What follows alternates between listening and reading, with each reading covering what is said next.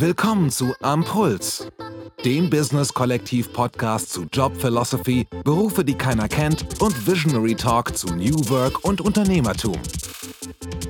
Impulse für Leader, Performer und HR-Professionals.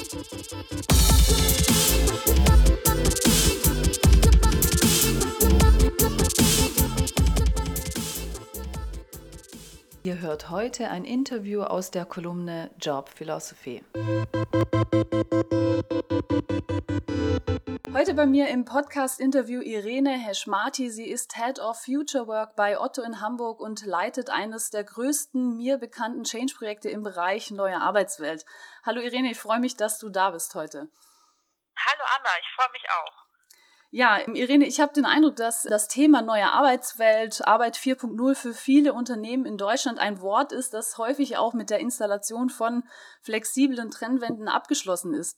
Ihr bei Otto habt euch jedoch auf eurem ganzen Campus diesem Thema verschrien. Und wenn ich jetzt sage Campus, muss ich auch dazu sagen, dass das kein kleines Firmenareal ist, sondern eher sowas wie eine Kleinstadt. Ihr seid 37 Fußballfelder groß, beheimatet 6.000 bis 7.000 Mitarbeiter und habt eine eigene Postleitzahl.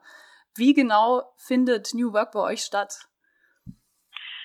So ist es, genau. Ein riesengroßer Campus und ähm, ja, wie findet New Work bei uns statt? Ähm, zu einen ist es äh, wichtig zu verstehen, dass es kein klassisches Projekt ist. Also soll heißen, wir verstehen äh, New Work als eine dynamische Entwicklung, äh, in der wir permanent äh, drauf schauen, ähm, wie die aktuellen Trends sind und permanent drauf gucken, inwiefern diese Trends zur Otto-Kultur passen und das dann miteinander mappen und ich sage mal, ja, dann der gesamten Organisation verankern. Diese Verankerung bedeutet, dass es äh, in dem Sinne dann ein, ein Change-Projekt ist und Future Work als, ja, ich sag mal, Kernteam installiert worden ist, um genau dieses Change, und jetzt sage ich mal bewusst wieder Projekt, ähm, zu, zu etablieren und es dann eben auch entsprechend zu flankieren und zu treiben, damit wir diese Veränderungen, die notwendig sind, um New Work in der Organisation zu verankern, ja, entsprechend auch äh, bearbeiten und umsetzen können und vor allem auch nachhalten können. Das ist sozusagen im Groben der, der Weg, den wir gehen. Gab es bestimmte Anstöße? Du sagtest jetzt auch gerade Dinge, die ihr angehen wollt und die ihr verändern wollt, die euch sozusagen auch wirklich dann aufgezeigt haben, hey, hier ist ein Change-Projekt notwendig, also sage ich jetzt mal, da müssen wir was ändern. Was, was war eure Motivation oder euer Anstoß?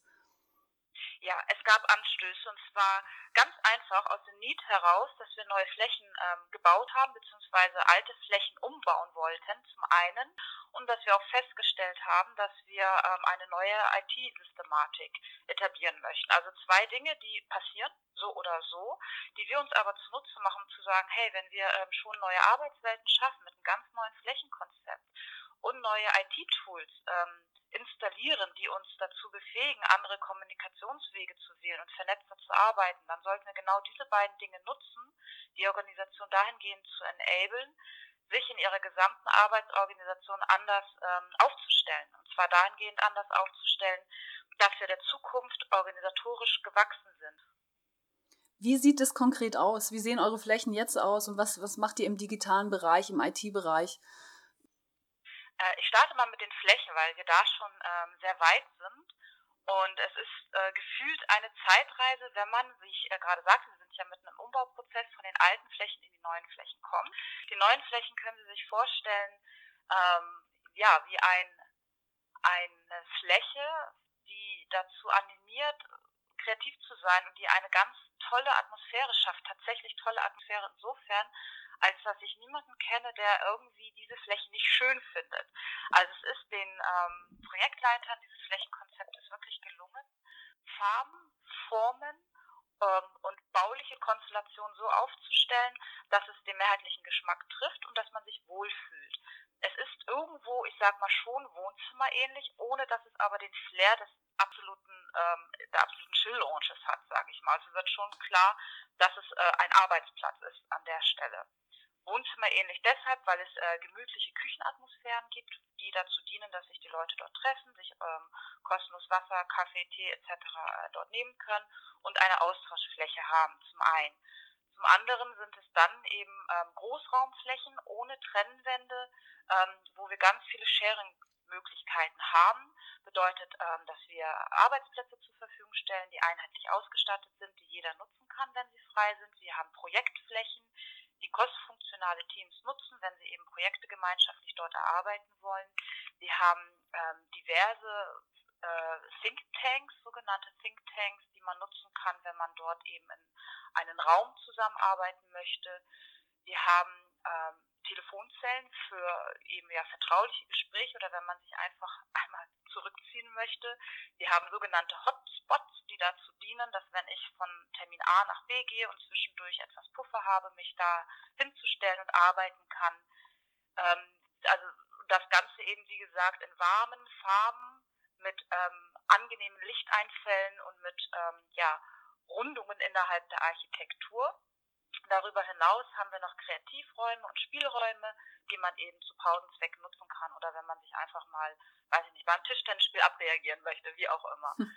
äh, den, den Campus selber, also die Freiflächen, also die Außenflächen sind auch bebaut. Das ist eine wunderschöne Gartenanlage ähm, mit tollen Bienenstöcken übrigens. Also wir haben tatsächlich unseren eigenen Honig, den wir inzwischen okay. drin, weil die Pflanzen da so gut sind, dass da die Bienen kommen und sich entsprechend vermehren. Okay, ähm, und der schmeckt auch? toll. Ja, er schmeckt wirklich. Ich habe okay. ihn ja das erste Mal ähm, selber gekauft hier bei Otto, weil ich ähm, Honig liebe.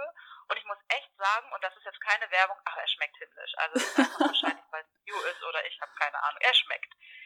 Äh, ja, und auf diesen Flächen kann man auch arbeiten. Das heißt, wir haben also Außensteckdosen, die im ja, Wasserschutz äh, entsprechend geschützt sind, so dass ich da mit dem Laptop mich hinsetzen kann bei gutem Wetter ähm, entweder allein oder mit mehreren Leuten. Ich kann aber auch dort die Pause ähm, verbringen und der Außencampus ähm, erinnert im wahrsten Sinne des Wortes an einen Studentencampus, jetzt nicht nur ähm, wegen der Leute, sondern einfach so von vom Flair, von der mhm. Atmosphäre. Wir haben Foodtrucks, wir haben Bistros dort, äh, so dass man auch da Möglichkeiten hat, unabhängig von der Kantine äh, sich da etwas zu essen oder zu trinken was hat sich denn in der Zusammenarbeit der Kollegen miteinander geändert? Ich stelle mir das immer so vor, dass natürlich so eine Umstellung der Architektur und der Flächen auch dazu beiträgt, dass anders miteinander gearbeitet wird, dass ähm, andere Tools auch genutzt werden, andere Arten der Kommunikation gelebt werden. Wie ist es bei euch in der Teamzusammenarbeit und auch generell für, sage ich mal, die Teamkulturen? Was ist da entstanden? Also da ändert sich auf jeden Fall etwas, wenn wir ähm, uns auf die neuen Flächen bewegen insofern, als dass es zum einen etwas insgesamt lockerer wirkt in der Art und Weise, wie wir miteinander umgehen. Und das fängt schon damit an, dass wir, ich sag mal, diese, diese Vernetzungsmöglichkeiten räumlich geschaffen haben, wie das Beispiel der, der äh, Kaffeeküche, sage ich jetzt mal, weil es einfach ein Ort des ja, sozialen Zusammenkommens ist und ich mich aber auch über Arbeitsinhalte unterhalte. Wir haben ähm, schon vor einiger Zeit die Du-Kultur auch bei Otto eingeführt ähm, und das ist natürlich schon etwas, was die Kommunikation ähm, fördert, im Sinne dessen, dass es vielleicht leichter fällt, dem einen oder anderen zumindest vielleicht auch gewisse Dinge äh, anzusprechen oder ähm, gewisse Personen anzusprechen. Das Dritte ist, und das ähm, haben Sie auch gerade schon erwähnt, die Technik. Und das ist ja auch der, der zweite Enabler dahingehend, dass wir uns natürlich auch die Technik suchen, die uns, ich sag mal, das Leben auch vereinfacht. Der Mensch ist bequemer Mensch und wir versuchen uns natürlich auch die Wege zu nehmen, die für unsere Aufgabenempfüllung die beste sind und ähm, die unkompliziert sind. Und ich will nur mal WhatsApp erwähnen, nicht, dass wir hier WhatsApp nutzen, aber das kennt halt jeder aus dem privaten Bereich, wie das allein die Kommunikation verändert hat. Nicht nur, dass ich schneller Informationen loswerde, sondern dass ich einfach in der Art und Weise, wie ich kommuniziere, ähm, ja, die Kommunikationsstrategie an sich verändert habe. Wenn ich früher vielleicht noch eine höfliche E-Mail geschrieben habe, ne, also liebe Frau Anna, ich hoffe, Sie hatten heute einen angenehmen Start in den Tag, bla bla bla, dann komme ich zum Inhalt und dann habe ich noch einen netten Abbinder und mit freundlichen Grüßen. Ähm, würde ich dich heute anteasern und sagen, hallo Anna, wir treffen uns um Viertel nach neun, ich freue mich. Also, ne, ich will sagen, ja. es wird, ähm, die Kommunikationswege sind kürzer, knapper, effektiver, damit aber auch viel mehr auf den Punkt gebracht.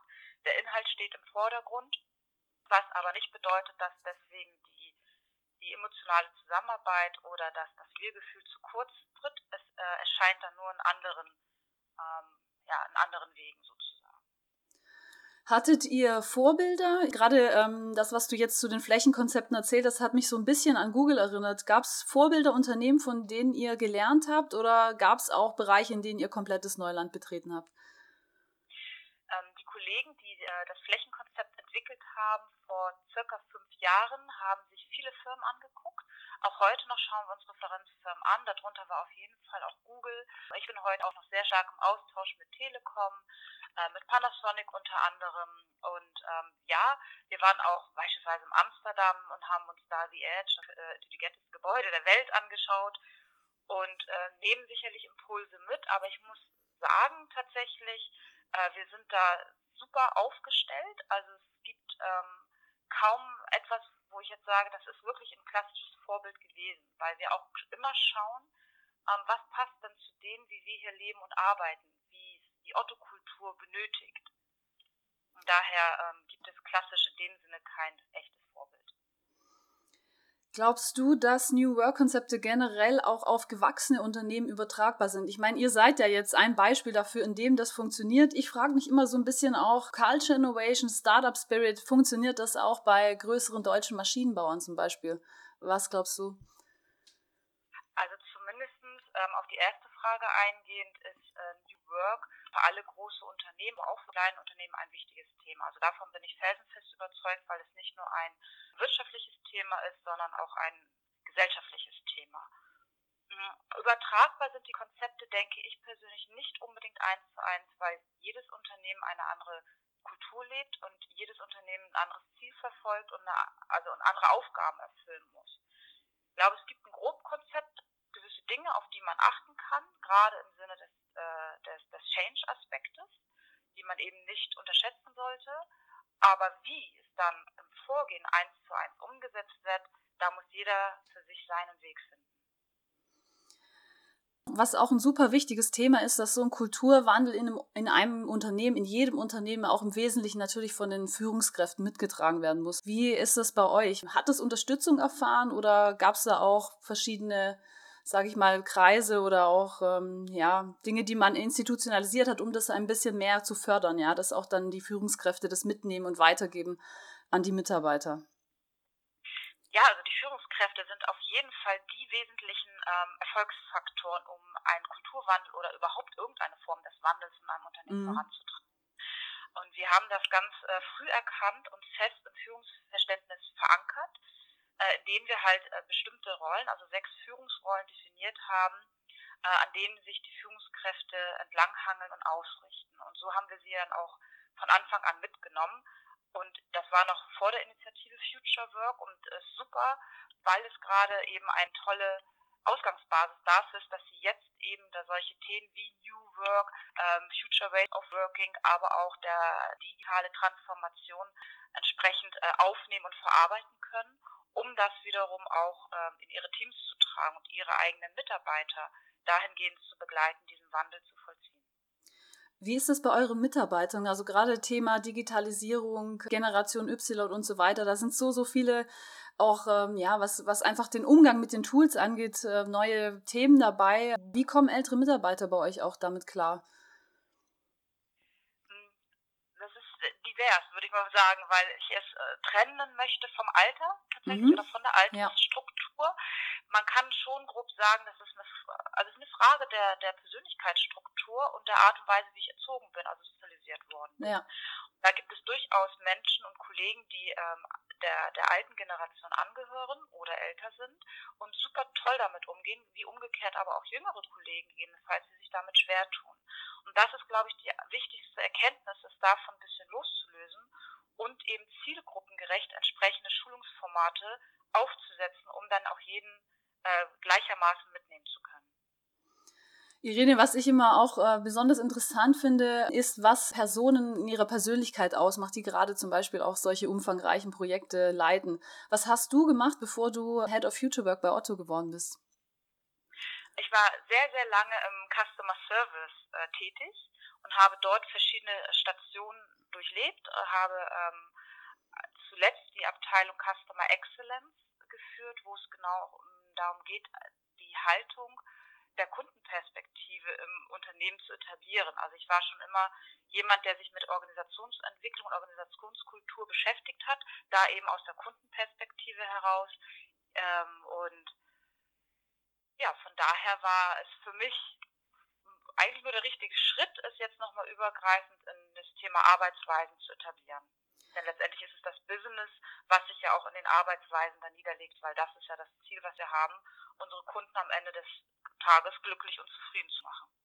Wie hat sich seitdem dein Arbeitsalltag verändert? Gib uns mal ein paar Einblicke, dass wir uns das ähm, vorstellen können, mit was du dich jeden Tag beschäftigst und was deine Herausforderungen sind bei dem Projekt. Ja, äh, gerne. Mein Arbeitsalltag hat sich tatsächlich äh, radikal verändert, kann ich inzwischen sagen. Also ich habe das Projekt äh, November übernommen. Damit ist es auch gestartet, also das Initialprojekt möchte ich sagen. Denn Future Work ist ja eine dynamische Entwicklung, wie ich vorhin erklärt habe.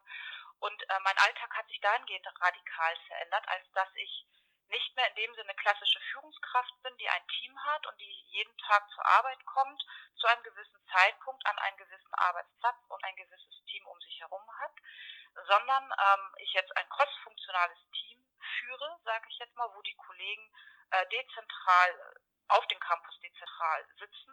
Ich selber auch immer an verschiedenen Plätzen sitze, weil ich immer da sitze möchte, wo gerade äh, ein Projektinhalt intensiv bearbeitet wird, dass ich da die Nähe zu den entsprechenden fachlichen Experten habe. Das ist so das eine. Und das andere ist, dass ich sehr stark für mich jetzt ausprobiere, an welchen äh, Themen oder in welch, mit welchen Inhalten ist es sinnvoll, eine Präsenzkultur zu pflegen, die wichtig ist, weil es ein emotionales Thema ist oder weil wir eben auch noch das Thema Wir-Gefühl nicht verlieren möchten. Ähm, auf der anderen Seite aber auch, bei welchen Inhalten ist es äh, okay, remote äh, den Termin zu absolvieren oder ein Meeting durchzuführen. Und Remote hat auch wiederum verschiedene Aspekte von hin der Telefonie, so wie wir beide es gerade machen, bis aber auch zur Videokonferenz, ähm, inklusive ähm, PowerPoint-Präsentation halten und so weiter und so fort. Und worauf muss ich da achten? Und das ähm, führt mich wiederum dazu, dass ich die klassische 9-to-5-Denke auch in meinem Kopf, die vorhanden war, absolut aufgelöst und abgelegt habe und dahingehend äh, meinen Arbeitsalltag organisiere, ähm, wie es gerade für meine Aufgabe am idealsten ist. Also wir kennen ja auch alle das Thema, wenn ich kreativ sein muss, dann kann ich das. Ja, genau. Ich, sonst gibt es ja dieses Sprichwort, ne, ähm, unter der Dusche kommen die besten Ideen. Mhm. Und diese Freiheit kann ich mir aufgrund der, der Möglichkeiten, die ich hier jetzt bei Otto habe, nehmen.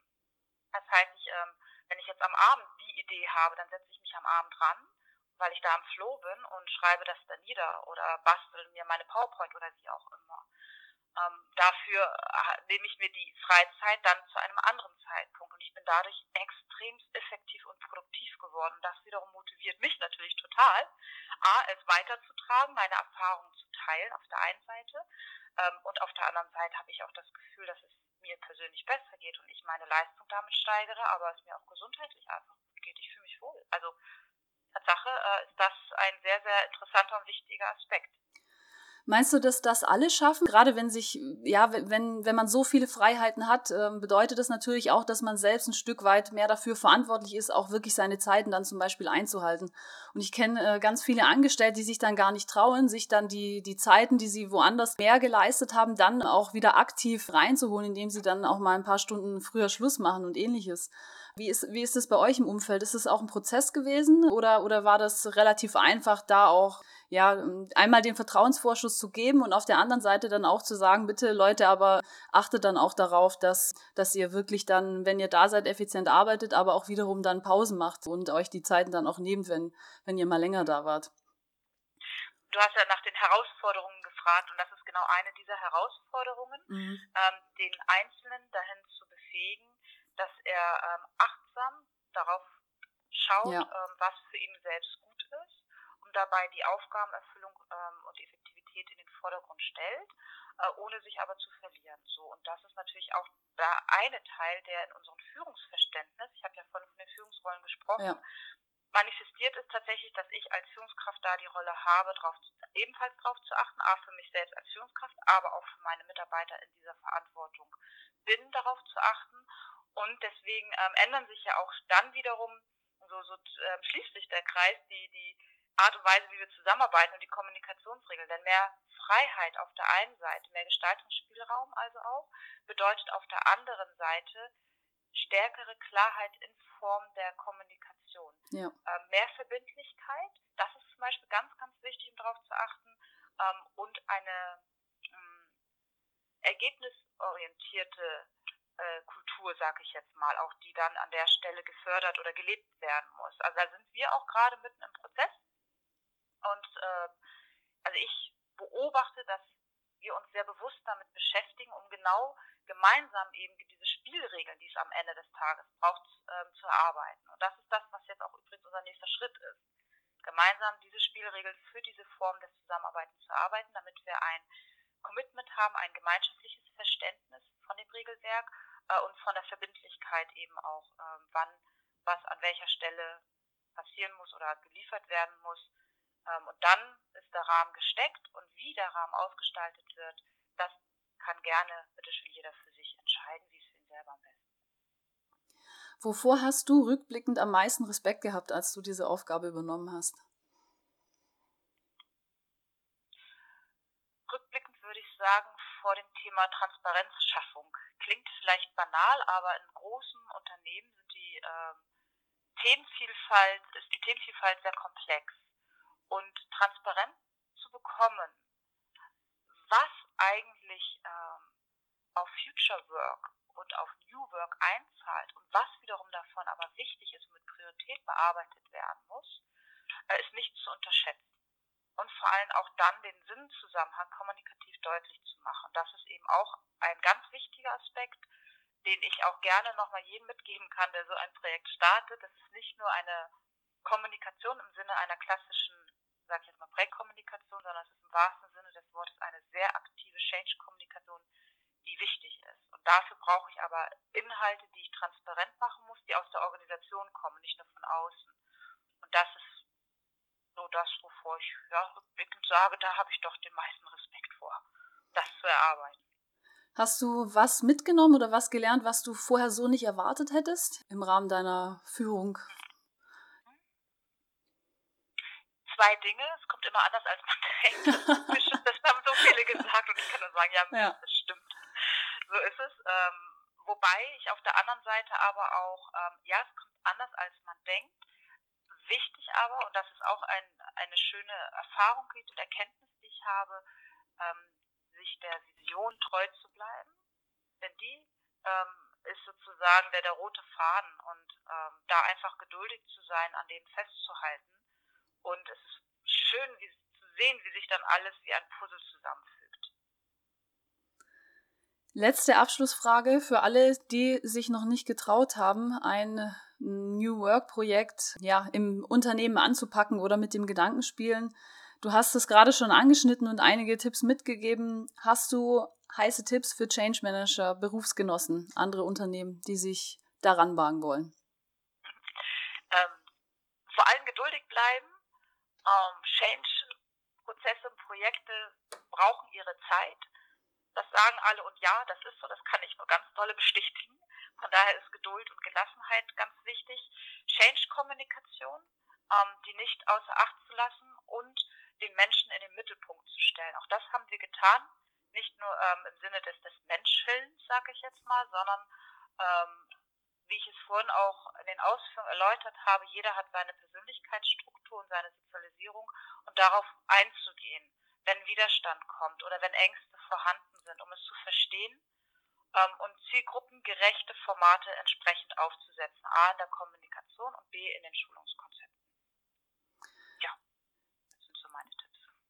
Vielen Dank, Irene, für dieses großartige Interview. Eine Frage ist mir jetzt irgendwie noch im Kopf geblieben, und zwar diese Bienen und der Honig äh, schwirren bei mir noch im, im, im Schädel rum. Wer kümmert sich denn bei euch darum? Habt ihr, habt ihr Hausimker oder wie kann ich mir das vorstellen? Nein, das sind ähm, freie Bienen, die sind, also es eine Anlage, eine Gartenanlage, sage ich jetzt mal, die wir haben auf dem Campus, wie ich es gerade erklärt habe, die zum Arbeiten ist. Und auf dem Dach ähm, sind entsprechend die äh, wie heißt denn das? Die, die, die, die Brutstätten hätte ich jetzt die, schon fast Die Stöcke, gesagt. ja. Genau.